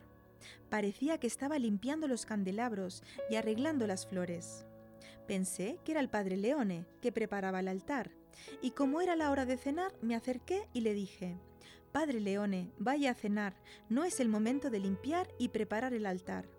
Pero una voz que no era la del padre Leone me contestó, No soy Leone. ¿Y quién eres? le pregunté. Soy un cofrade tuyo que fui novicio aquí. Me encargaron limpiar el altar durante mi año de noviciado Desgraciadamente, a menudo dejé de reverenciar a Jesús cuando pasaba por delante del altar y el Santísimo Sacramento, que está en el tabernáculo. No fue respetado. Ahora, en su inmenso amor, Dios me ha enviado aquí, para que tú puedas acelerar el tiempo que me falta para ir al paraíso. Reza por mí. Creyendo ser muy generoso con esa alma sufridora, le dije, entrarás en el paraíso mañana por la mañana cuando celebre la Santa Misa. Entonces él gritó, Eres muy cruel. Y llorando se marchó. Esa queja me produjo una herida en el corazón, que sentí y sentiré durante toda mi vida, ya que habría podido enviar esa alma inmediatamente al paraíso. Y en cambio la condené a quedarse otra noche más entre las llamas del purgatorio. Morí en un incendio. Una tarde, el padre Pío se encontraba en la planta baja del convento, en una habitación convertida en hospedería. Estaba solo y acababa de acostarse en el catre, cuando de repente se le apareció un hombre envuelto en una capa negra. El padre Pío, sorprendido, se levantó del catre y le preguntó al hombre quién era y qué quería. Él contestó que era un alma del purgatorio. Me llamo Pietro di Mauro dijo, morí en un incendio el 18 de septiembre de 1908 en este convento. Efectivamente, después de la expropiación de los bienes eclesiásticos, el convento fue convertido en una residencia para ancianos. Morí entre las llamas mientras dormía en mi cama, justo en esta habitación. Ahora vengo del purgatorio. Dios me ha permitido venir aquí y pedirte que ofrezcas una misa por mí, mañana por la mañana. Gracias a esa misa estaré en condiciones de entrar en el paraíso. El Padre Pío le prometió al hombre que ofrecería una misa por él, pero también le dijo que deseaba acompañarle a la puerta del convento. Había entendido perfectamente que le estaba hablando a un difunto, así que, cuando salieron a la plaza de la iglesia, el hombre que estaba a su lado desapareció inmediatamente. El Padre Pío volvió al convento algo asustado. El padre Paulino de Casacalenda, guardián del convento, notó su nerviosismo y tras explicarle qué le había pasado, pidió permiso para celebrar la Santa Misa por el alma del difunto. Pocos días después, para comprobar la información, el padre Paulino fue al registro civil del ayuntamiento de San Giovanni Rotondo. Tras su petición, le concedieron consultar el registro de defunciones del año 1909. La historia del padre era cierta, en el registro de defunciones, el padre Paulino encontró que el 18 de septiembre de 1908, en el incendio del asilo, murió Pietro di Mauro. La madre de Cleónice, la señora Cleónice Moraldi de San Giovanni Rotondo, era una de las hijas espirituales del padre Pío. Un mes después de la muerte de su madre, la señora Cleónice fue a confesarse con él, y después de la confesión, el padre Pío le dijo, esta mañana tu madre ha entrado en el paraíso. La he visto mientras celebraba la Santa Misa. Como Santa Teresita y Santa Faustina, también el Padre Pío podía ver más allá del mundo tangible. Para él no había pantallas entre el paraíso, el purgatorio y la tierra. Resultan realmente preciosos estos testimonios que nos presentan el mundo espiritual y que nuestros ojos no pueden ver, pero que es más real que nuestras televisiones o lo que podemos ver en nuestros ordenadores. Santa Teresita del Niño Jesús. Es la doctora de la Iglesia más joven. En una época en la cual los intelectuales católicos profundizaban especialmente el concepto de la justicia de Dios, Teresita se lanzó a los brazos de Dios, que más bien veía como su amigo más querido y como un padre lleno de amor. Con el libro Historia de un alma, empujó a la Iglesia hacia las profundidades del amor de Dios. En el Carmelo de Lisieux, la hermana María Filomena había llegado a la convicción de que después de su muerte pasaría por el purgatorio. Cuando habló de ello con Santa Teresita, ésta le contestó, No tienes suficiente confianza, tienes demasiado miedo respecto al buen Dios. Puedo asegurarte que esto le duele mucho. No deberías temerle al purgatorio porque allí se sufra. En cambio, deberías pedir no merecer ir allá para complacer a Dios, al que tanto le cuesta imponer este castigo. Si intentas complacerle en todo y mantienes una absoluta confianza en Él, en cada momento te purificará en su amor y no permitirá que quede ningún pecado. De esta forma puedes estar segura de que no irás al purgatorio. Teresita fue incluso más allá, ya que pensaba sinceramente que la gente ofendía a Dios cuando le faltaba la confianza de poder lograr ir directamente al paraíso después de la muerte. Cuando sus hermanas le declararon que esperaban ir al purgatorio, ella les contestó, Qué disgusto que me dais. Le hacéis una grave ofensa al Señor, si creéis que iréis al purgatorio. Si amamos, no podemos ir allí. El Señor le donó a Santa Teresita del Niño Jesús la gracia de entender que el purgatorio no había sido concebido como una norma, sino más bien como una excepción. La doctrina nos dice que cada uno de nosotros recibe suficientes gracias para ir directamente al cielo, después de haber pasado las pruebas en la tierra. Pero el purgatorio es una entrada de seguridad al paraíso para quienes no han aprovechado las gracias que Dios les concedió. Otra vez, una de sus novicias, la hermana María de la Trinidad, le dijo, ¿Qué pasa si fracaso incluso en los asuntos pequeños? ¿Aún puedo esperar ir directa al cielo? Santa Teresita, conocedora de las debilidades de su novicia, le contestó, Claro, Dios es tan misericordioso. Él sabrá qué hacer para ir a recogerte. No obstante, intenta serle fiel, para que Él no tenga que esperar en vano tu amor. Más tarde, hablando de sí misma, dijo, Ya sé que por mí misma no merecería siquiera entrar en ese lugar de expiación, puesto que únicamente las almas santas pueden entrar allí pero también sé que el fuego del amor es más santificante que la cadena del purgatorio. También sé que Jesús no puede desear inútiles sufrimientos para nosotros y que no me inspiraría las nostalgias que siento si no deseara satisfacerlas. Si las pobres almas del purgatorio hubiesen conocido en la tierra lo que les esperaba en la eternidad, el purgatorio se habría quedado vacío. La hermana María Febronia no compartía la doctrina de Teresita acerca del purgatorio y consideraba una presunción creer que fuera posible irnos directos al paraíso. Santa Teresita intentó explicar su opinión a la anciana monja, pero no tuvo éxito. Al final, Santa Teresita le dijo, Hermana, si usted quiere la justicia de Dios, la tendrá. Las almas reciben de Dios exactamente lo que esperan de Él. Menos de un año más tarde, en el mes de enero de 1892, la hermana Febronia murió Tres meses después, Santa Teresita tuvo un sueño y se lo contó a la Madre Priora con estas palabras. Madre, la hermana María Febronia vino la noche pasada y me pidió que rezara por ella. Ahora seguramente está en el purgatorio, ya que no tuvo la suficiente confianza en la misericordia del buen Dios.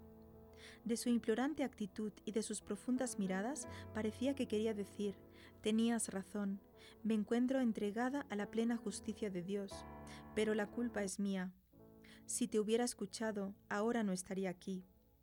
Teresita escribió incluso a su hermana María. Lo que a él le gusta es ver cómo yo amo mi pequeñez y mi pobreza, la esperanza ciega que tengo en su misericordia. Este es mi único tesoro, madre mía. ¿Por qué no debería serlo para usted también? Teresita nos anima a tratar con Dios con la intrepidez de un niño. ¿Acaso el reino de Dios no pertenece a los niños? Santa Faustina Kowalska también Santa Faustina Kowalska nos exhorta a confiar ciegamente en la insondable misericordia de Dios. No es casualidad que el Papa Juan Pablo II canonizase a Sor Faustina como la primera santa del tercer milenio. Sus escritos, difundidos por todas partes, satisfacen las necesidades de quienes buscan la verdad en la sociedad actual. En su diario La misericordia divina en mi alma, Sor Faustina nos cuenta algunos sucesos que bien explican la vinculación existente entre la divina misericordia y el purgatorio. Ella rememora, cuando entré en un momento de la capilla, Jesús me dijo, Hija mía, ayúdame a salvar a un pecador en agonía. Reza por él la coronilla que te enseñé. Cuando empecé a rezar la coronilla y vi a ese moribundo luchar entre terribles tormentos, defendido por su ángel de la guarda, que parecía imponente frente a la gran miseria de esa alma. Un gran número de demonios estaba a la espera del alma, pero mientras rezaba la coronilla, vi a Jesús tal y como está representado en la imagen. Los rayos que salían de su corazón envolvían al enfermo, y las fuerzas de las tinieblas huyeron en una gran confusión. Así, el enfermo murió serenamente. Cuando volví en mí, entendí lo importante que puede llegar a ser para los moribundos esta coronilla, ya que aplaca la ira de Dios. Punto del diario 1565. En otra ocasión reveló lo que significa para las almas del purgatorio tener constantemente sed de Dios. Pregunté al Señor Jesús, ¿por quién más tengo que rezar? Jesús me contestó que durante la siguiente noche me lo comunicaría vi a mi ángel de la guarda, quien me ordenó que lo siguiera. En un momento me encontré en un lugar brumoso, invadido por el fuego, y allí había una enorme multitud de almas sufriendo. Estas almas rezaban con un gran fervor, pero sin eficacia para ellas mismas, solamente nosotros las podemos ayudar. Las llamas que les quemaban no me tocaban. Mi ángel de la guarda no me abandonó ni un solo instante les pregunté a esas almas cuál era su mayor tormento, y únicamente me contestaron que su mayor tormento es el ardiente deseo de Dios. Vi a la Santísima Virgen que visitaba las almas del purgatorio. Ella les procuraba el alivio. Punto 20 del diario. El amor generoso, la caridad de Santa Faustina la llevó a soportar los mismos tormentos que algunas almas experimentan en el purgatorio. Ella nos dice, día 9 de julio de 1937. Esta tarde vino a mí una de las monjas difuntas. Me pidió un día de ayuno y que le ofreciera todas las prácticas de piedad de ese día. Le contesté que estaba de acuerdo. El día después, ya desde primera hora, tengo la expresa intención de ofrecerlo todo a favor de esa monja. Durante la Santa Misa por un momento vi su tormento. Sentí en mi alma un hambre tan grande de Dios que tenía la sensación de morir por el deseo de unirme a Él. El asunto duró breves momentos, pero comprendí que es la nostalgia de las almas del purgatorio. Puntos 1185 y 1186 del diario.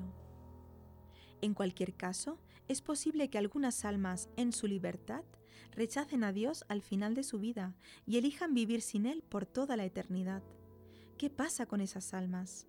Santa Faustina nos facilita una de las descripciones más sobrecogedoras del infierno. Ella misma escribe, Hoy, guiada por mi ángel, estuve en las profundidades del infierno. Es un lugar de grandes tormentos en toda su extensión, asombrosamente grande. Estas son las distintas penas que vi. La primera pena, la que constituye el infierno, es la pérdida de Dios. La segunda, los continuos remordimientos de conciencia. La tercera, la cognición de que esa suerte no cambiará nunca más. La cuarta pena es el fuego que penetra en el alma, pero no lo anula. La quinta pena es la constante oscuridad, una peste horrible y sofocante, y no obstante la autoridad, y no obstante la oscuridad, los demonios y las almas se ven entre ellos y ven todo el mal de los demás y el propio. La sexta pena es la continua compañía de Satanás. La séptima pena es la terrible desesperación, el odio hacia Dios, las imprecaciones, las maldiciones, las blasfemias. Estas son las penas que todos los condenados sufren conjuntamente, pero los tormentos no se acaban aquí.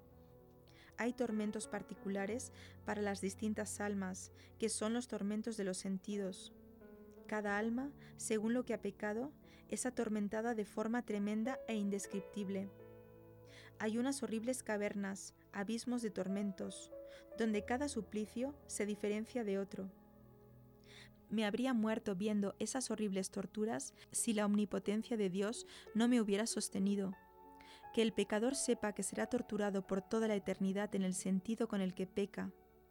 Escribo esto por orden de Dios, para que ninguna alma se justifique afirmando que el infierno no existe, o que nadie estuvo allí y nadie sabe cómo es. Yo, Sor Faustina, por orden de Dios, estuve en los abismos del infierno, con el fin de contárselo a las almas y de ofrecer testimonio de la existencia del infierno. Los demonios estaban llenos de odio hacia mí, pero por orden de Dios tuvieron que obedecerme. He notado una cosa, y es que la mayoría de las almas que están allí son almas que no creían en el infierno. Cuando volví en mí, no lograba restablecerme por el susto, pensando en las almas que allí sufren tan horriblemente. Por eso ruego con mayor fervor por la conversión de los pecadores, e invoco incesantemente la misericordia de Dios por ellos.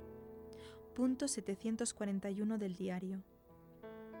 A menudo asisto almas agonizantes y obtengo para ellos la confianza en la divina misericordia, e imploro a Dios la magnanimidad de la divina gracia que siempre triunfa. A veces, la misericordia de Dios alcanza al pecador en el último momento, de forma singular y misteriosa. Desde el exterior nos puede parecer que todo está perdido, pero no es así. El alma iluminada por el rayo de una vigorosa última gracia divina se dirige a Dios en el último momento, con tal ímpetu de amor que en un instante obtiene de Dios el perdón de las culpas y las penas. Pero exteriormente no nos facilita ninguna señal ni de arrepentimiento ni de contrición, ya que lamentablemente no reaccionan más a los estímulos externos. Qué impenetrable es la divina misericordia, pero, horror, también hay almas que rechazan voluntaria y concienzudamente dicha gracia y la desprecian. Aunque solo en el momento de la agonía, Dios misericordioso ofrece al alma un momento interior de lucidez, gracias al cual esa alma, si quiere, tiene la posibilidad de volver a Dios. Pero a veces hay en las almas una obstinación tan grande que eligen concienzudamente el infierno, frustrando todas las oraciones que otras almas elevan por ellos a Dios, e incluso los mismísimos esfuerzos de Dios. Punto 1697 del diario.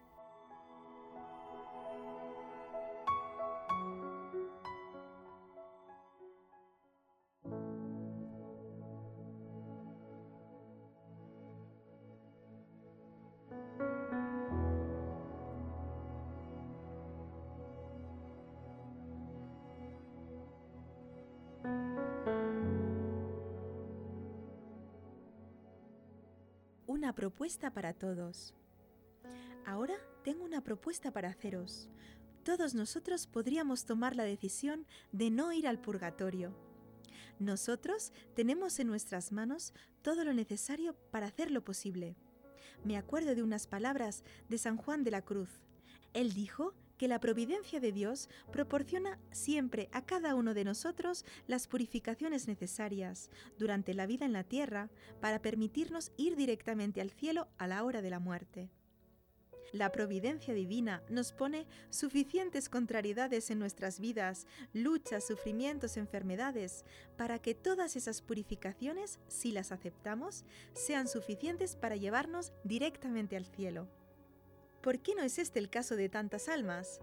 Porque nosotros nos rebelamos, no aceptamos con amor, con gratitud, esos regalos en nuestras vidas, y pecamos por rebeldía, por la insumisión a las ofrendas de la providencia. Entonces pidamos al Señor que acoja cada ocasión para que en el día de nuestra muerte Él nos vea resplandecientes de pureza y de belleza. Si tomamos esta decisión, yo no digo que el camino sea fácil. El Señor no ha prometido nunca la facilidad, pero este camino lo viviremos en paz y nos conducirá hacia la felicidad. El Señor estará con nosotros. Debemos aprovechar sobre todo el tiempo que nos queda en la tierra, este tiempo tan precioso durante el cual nos es todavía posible crecer en el amor. Y crecer en el amor significa aumentar nuestra gloria en la vida futura. En cada instante nosotros podemos crecer en el amor, mientras que las almas del purgatorio ya no pueden hacerlo, pues es demasiado tarde para ellas. Incluso los ángeles envidian este poder mientras estamos en la tierra.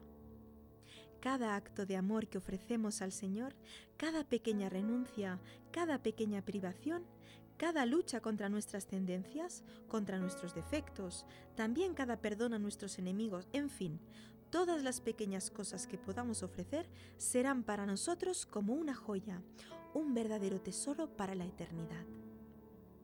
Deberíamos pues aprovechar cada ocasión para llegar a ser tan hermosos que Dios nos deseara ya en su presencia. Si nosotros viéramos a plena luz el resplandor de un alma pura, lloraríamos de felicidad. El alma humana en estado de gracia es espléndida ante Dios, por eso Dios nos desea completamente puros. Pero nuestra pureza no reside en el hecho de que no hayamos cometido jamás un error en nuestra vida, sino en el arrepentimiento ante los errores cometidos con toda humildad. Esto es muy diferente. Los santos no son personas intachables, sino más bien aquellas que saben levantarse y pedir perdón cada vez que caen en pecado. El cura de As decía, no todos los santos han empezado bien, pero sí todos han acabado bien. Acojamos pues también nosotros estos maravillosos medios que el Señor nos confía para ayudar a las almas en nuestra espera de poseerlas y que languidecen por ese Dios que ya han vislumbrado y que será su felicidad eterna. No olvidemos que la oración de los niños tiene un poder inmenso en el corazón de Dios. Enseñémosle a rezar por las almas del purgatorio. Me acuerdo de una niña a quien yo había hablado sobre esas almas. Al final le dije, ¿ves? Ahora tú podrás rezar por las almas de tus parientes, de todos tus amigos que ya han muerto. ¿Quieres ir ante Jesús para rezarle? Ella fue ante Jesús y volvió cinco minutos más tarde. Yo le pregunté, ¿qué es lo que le has pedido? Ella me respondió, le he pedido que libere a todas las almas del purgatorio. Esta respuesta me conmovió profundamente, porque mi propuesta había sido un poco mezquina. En cambio, la niña había entendido perfectamente lo que debía pedirle. En verdad, los niños tienen esta confianza inmediata y por eso obtienen tanto de Dios. Podemos hablar también de los jubilados y de todos aquellos que disponen de un tiempo libre. Si fueran a menudo a misa, qué gracias acumularían no solo para ellos mismos, sino también para sus difuntos y para miles de almas. El valor de una sola misa es inconmensurable. Qué bueno sería poder hacerlo. Cuántas riquezas desperdiciamos por causa de nuestra ignorancia, de nuestra indiferencia o simplemente por nuestra pereza. Tenemos en nuestras manos el poder de salvar a nuestros hermanos, haciéndonos al mismo tiempo corredentores unidos a Jesús nuestro Salvador y Redentor.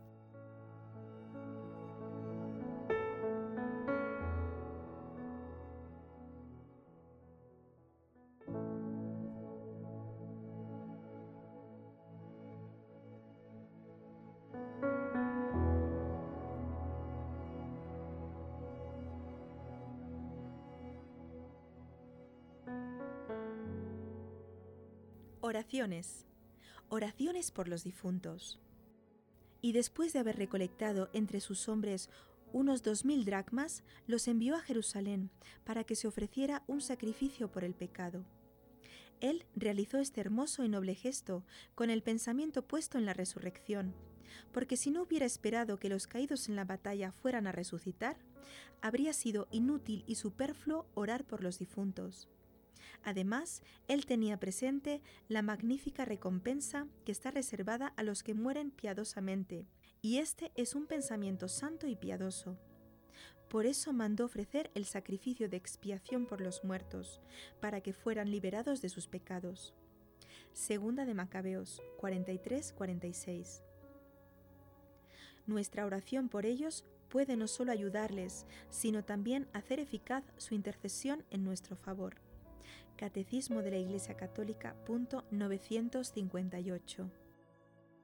Oración al Divino Corazón de Jesús. Divino Corazón de Jesús, concédeme la gracia de vivir siempre según tu voluntad, tanto en los momentos mejores, los más felices y los más importantes de mi vida, como en los momentos difíciles. Concédeme estar siempre preparado para mi última hora Dame la fuerza de darlo todo por tu amor, incluso mi vida si fuera necesario. Jesús, por tu santa y dolorosa pasión, haz que tu venida a la hora de mi muerte me encuentre despierto como un servidor fiel, como un verdadero penitente después de una buena confesión y de haber recibido los últimos sacramentos. Señor, no me abandones en mi última lucha en la tierra, cuando deberé combatir contra Satanás, acaso con furia. Que la Virgen Santísima y Madre de Misericordia, San Miguel y los ángeles me asistan y me protejan contra toda tentación en el momento en que yo tendré que dejar este mundo. Que ellos puedan consolarme y fortificarme en medio de los tormentos. Concédeme, Señor, durante mi vida, una firme confianza, un amor ardiente y una gran paciencia y cuando llegue ese momento, plenamente consciente, vuelva a ponerme en tus manos y que me abandone como un niño en tu santa paz. Por tu infinita bondad y misericordia, Jesús, acuérdate de mí. Amén. Salmo 129 Desde lo hondo a ti grito, Señor. Señor, escucha mi voz, estén tus oídos atentos a la voz de mi súplica. Si llevas cuenta de los delitos, Señor, ¿quién podrá resistir? Pero de ti procede el perdón y así infundes respeto. Mi alma espera en el Señor, espera en su palabra. Mi alma aguarda al Señor, más que el centinela a la aurora. Aguarde Israel al Señor como el centinela a la aurora, pues del Señor viene la misericordia, la redención copiosa, y Él redimirá a Israel de todos sus delitos. Oración de Santa Matilde por los difuntos. Padre nuestro que estás en los cielos, te ruego humildemente, Padre eterno, benévolo y misericordioso, perdona las almas que tú acogiste como tus criaturas por no haberte amado y rendido el culto de adoración y respeto que te es debido, y por haberte alejado de sus corazones donde tú deseabas habitar. En expiación y penitencia te ofrezco en sacrificio todo el amor y la bondad de tu divino Hijo bien amado, nuestro Señor Jesucristo santificado sea tu nombre. Te ruego humildemente, Padre eterno, benévolo y misericordioso, perdona las almas de aquellos que no honraron dignamente vuestro santo nombre y a quien a menudo lo pronunció indignamente y con ligereza. En expiación y penitencia te ofrezco en sacrificio los discursos con los cuales tu Hijo bien amado, nuestro Señor Jesucristo, glorificó tu santo nombre en la tierra venga a nosotros tu reino. Te ruego humildemente, Padre eterno, benévolo y misericordioso, perdona las almas de aquellos que no desearon con suficiente fervor y anhelo la grandeza de tu reino. Por tus numerosos pecados yo te ofrezco en sacrificio el inmenso deseo de tu Hijo bien amado, nuestro Señor Jesucristo, de que todo el mundo sea acogido en tu santo reino. Hágase tu voluntad aquí en la tierra como en el cielo.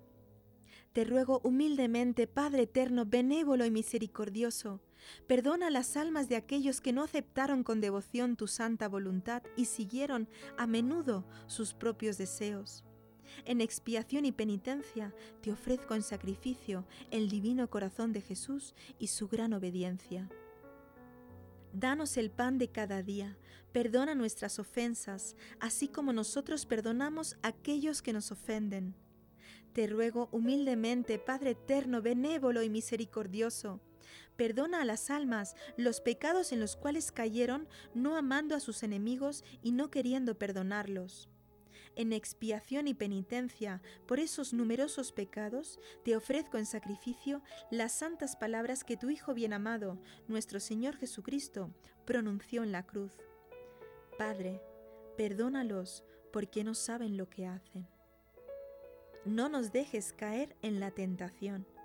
Te ruego humildemente, Padre eterno, benévolo y misericordioso, Perdona las almas de aquellos que no se opusieron a las grandes tentaciones del mal y dejándose llevar por ellas cayeron en pecado.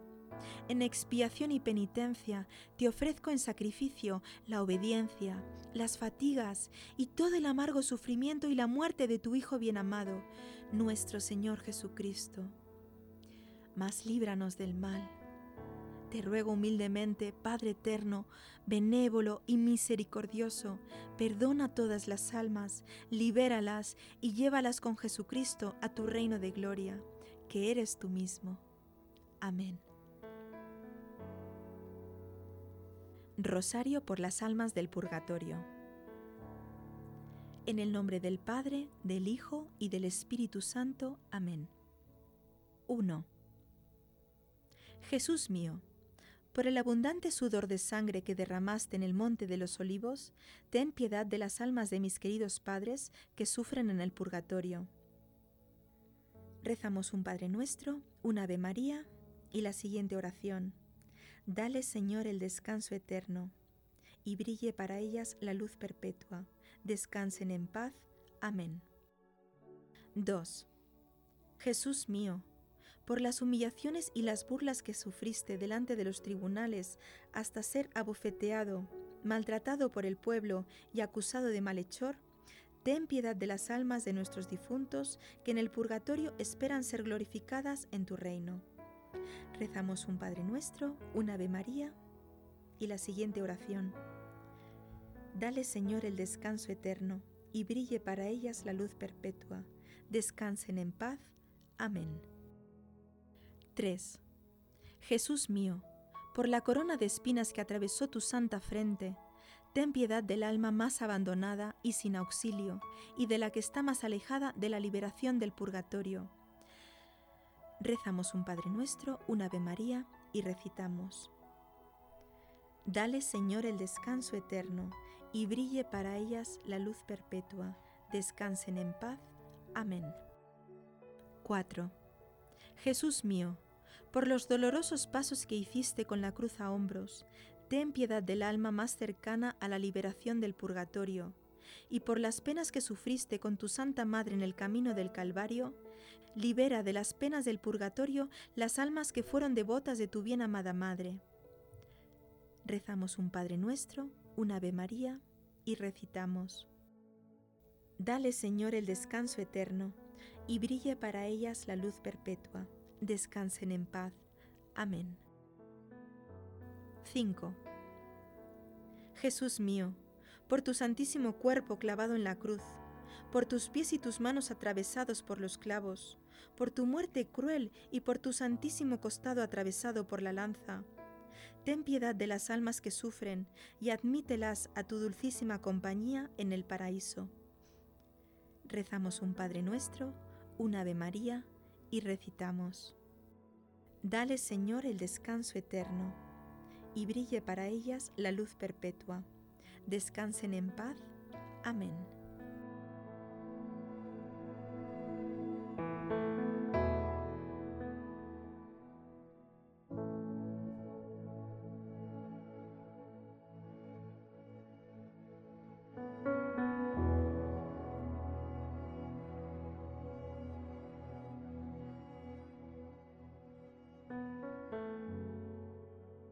Las santas llagas por las almas del purgatorio. He aquí las promesas hechas por Jesús a la hermana Marie-Claire Chambon, 1841-1907. Una monja humilde, consagrada a la visitación de Santander y muerta en olor de santidad. Hija de pobres campesinos, en el año 1864 ingresó en el monasterio, donde vivió hasta su muerte. Trabajó toda su vida en las tareas domésticas. Después de una visión del crucifijo ensangrentado, se consagró al culto de las santas llagas y desde entonces tuvo impresionantes visiones diarias. En el año 1875 recibió los estigmas. Concederé todo lo que me pidan con la invocación de mis santas llagas. Es necesario propagar esta devoción. En verdad, esta oración no es de la tierra, sino del cielo, y puede obtenerlo todo. Mis santas llagas sostienen el mundo. Pedidme amarlas constantemente, porque son fuente de todas las gracias. Hay que invocarlas con frecuencia y atraer al prójimo para imprimir en sus oraciones la devoción hacia las almas. Cuando tengáis penas que soportar, llevadlas prontamente a mis llagas y serán mitigadas. Cerca de los enfermos se debe repetir con frecuencia esta invocación. Jesús mío, perdón y misericordia por los méritos de tus santas llagas. Esta oración elevará su alma y su cuerpo. El pecador que diga, Padre eterno, yo te ofrezco las santas llagas de nuestro Señor Jesucristo, para curar las llagas de nuestras almas, obtendrá la conversión. Mis llagas curarán las vuestras. No habrá muerte para el alma que esperen mis llagas, ellas dan la verdadera vida. Por cada palabra del rosario de la misericordia, yo dejo caer una gota de mi sangre sobre el alma de un pecador el alma que honre mis llagas y las ofrezca al Padre Eterno por las almas del purgatorio, será acompañada en el momento de la muerte por la Santísima Virgen y los ángeles, y yo, resplandeciente de gloria, la recibiré para coronarla. Las santas llagas son el tesoro de los tesoros para las almas del purgatorio. La devoción a las santas llagas es el remedio para los tiempos de iniquidad. De mis llagas salen frutos de santidad.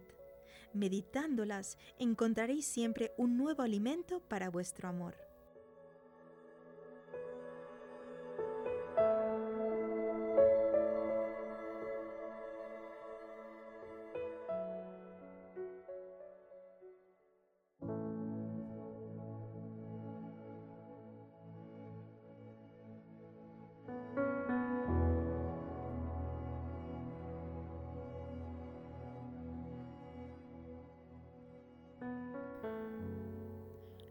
Olvidemos las indulgencias. La Iglesia nuestra Madre posee maravillosos tesoros reservados para nosotros. Fijémonos en ellos más de cerca. A través de las indulgencias, los fieles pueden obtener para ellos mismos y para las almas del purgatorio la remisión de las penas temporales debidas a sus pecados. Catecismo de la Iglesia Católica, punto 1498. ¿Qué es una indulgencia? Veamos lo que indica sobre ella el Catecismo de la Iglesia Católica. La indulgencia es la remisión ante Dios de la pena temporal debida a los pecados, cuya falta queda borrada.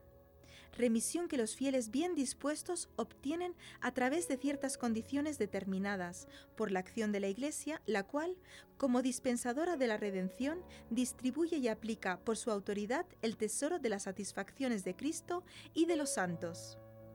La indulgencia puede ser parcial o plenaria, según si libera parcialmente o enteramente de la pena temporal debida por los pecados. Punto del Catecismo 1471. Jesús dio a sus discípulos y por lo tanto a la Iglesia el poder de hacer y deshacer. A través de los siglos, de maneras diferentes, la Iglesia ha utilizado este instrumento de misericordia divina para los vivos y los difuntos. En nuestra época, todo lo que concierne a las indulgencias ha sido revisado por el Papa Pablo VI. Todo está en el Manual de las Indulgencias, Reglas y Concesiones, publicado el 29 de junio de 1968 por la Librería Vaticana el objetivo de la autoridad eclesiástica para la distribución de las indulgencias no es sólo el de ayudar a los fieles a expiar las penas debidas por los pecados, sino también el de promover los actos de piedad, de penitencia y de caridad, especialmente aquellos que hacen acrecentar la fe y favorecen el bien común.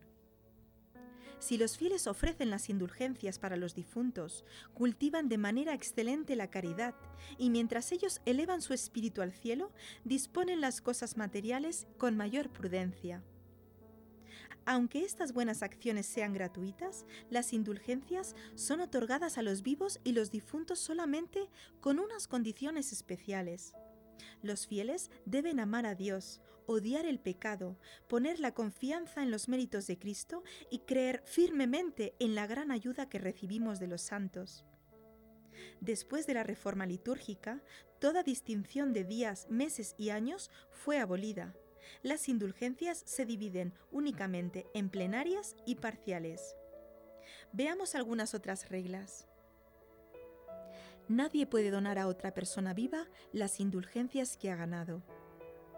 Las indulgencias parciales o plenarias se pueden ofrecer siempre por los difuntos.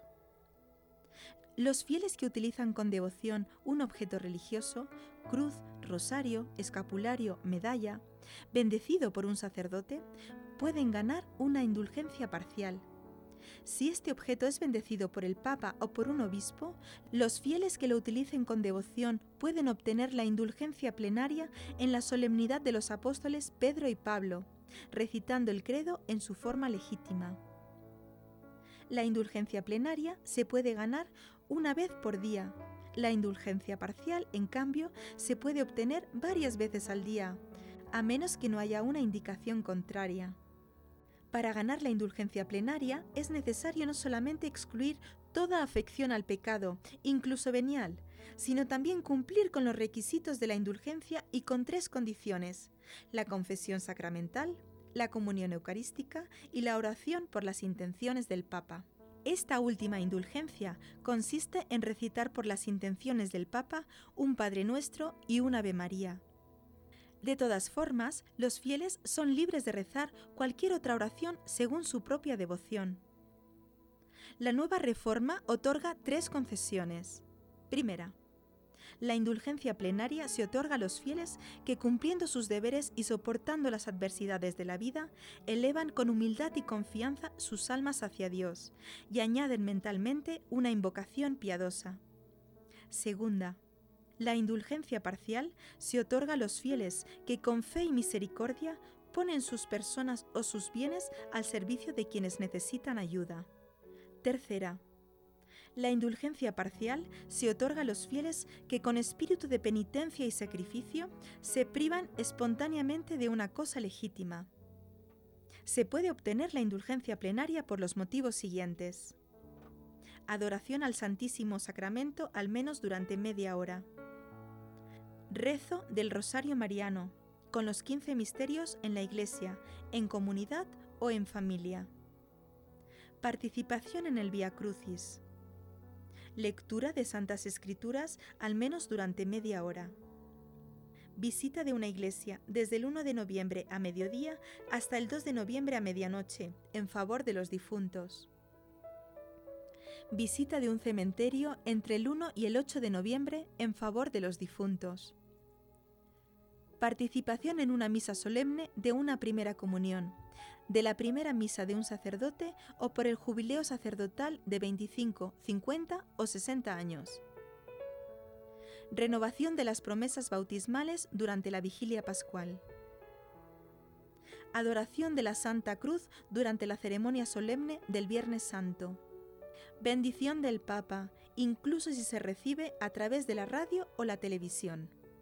En el momento de la muerte, la Iglesia se muestra particularmente caritativa para otorgar la indulgencia parcial. La da el sacerdote ritualmente y la obtiene el moribundo por un beso en la cruz, pero solamente si durante su vida ha recitado alguna oración. Si las condiciones indicadas anteriormente, confesión, comunión, oración por el Papa, exclusión del pecado, no pueden ser cumplidas enteramente, la indulgencia es solamente parcial. Pero no hay obligación de confesarse o de comulgar el mismo día. Puede hacerse durante los días precedentes o los siguientes. Si se tiene la costumbre de confesarse regularmente, se pueden ganar muchas indulgencias plenarias. También se pueden lucrar muchas indulgencias parciales por el rezo de plegarias de la Iglesia, como las siguientes. A ti, bienaventurado José, Ángel del Señor, Angelus Domini, Alma de Cristo, santifícame, Anima Christi. Acto de comunión espiritual. Profesión de fe, credo. Oficio por los difuntos, responso. Salmo 130, de profundis. Letanías del nombre de Jesús. Letanías del Sagrado Corazón de Jesús. Letanías de la Bienaventurada Virgen María. Letanías de San José. Letanías de los Santos. Magnificat. Acordaos, oh misericordiosa Virgen María, memorare. Salmo 50. Miserere. Plegaria por las vocaciones sacerdotales o religiosas. Plegaria por la unidad de los cristianos. El reposo eterno, responso. Salve, salve Regina. Santiguarse, bien hecho y con piedad. Adorando el sacramento, tantum ergo. Te deum, himno de agradecimiento. Esta indulgencia es plenaria si se recita públicamente el último día del año. Ven Espíritu Santo, ven y Creator. Esta indulgencia llega a ser plenaria cuando se recita el último día del año, al igual que durante la solemnidad de Pentecostés. Y la anterior no es una lista completa. Las indulgencias parciales son otorgadas por todo acto concreto de fe, esperanza y caridad en medio de las pruebas que la vida nos da para afrontar, o bien en el cumplimiento de diferentes deberes, todos los actos de caridad hacia nuestro prójimo obtienen también las indulgencias parciales, las prácticas de ayuno y abstinencia realizadas voluntariamente, al igual que todas las oraciones jaculatorias o los pensamientos espontáneos dirigidos a Dios, a la Virgen María y a la Sagrada Familia. El manual de las indulgencias contiene toda una lista. Dicho manual es realmente de gran valor. Léelo. Alabado sea el Señor y la Iglesia.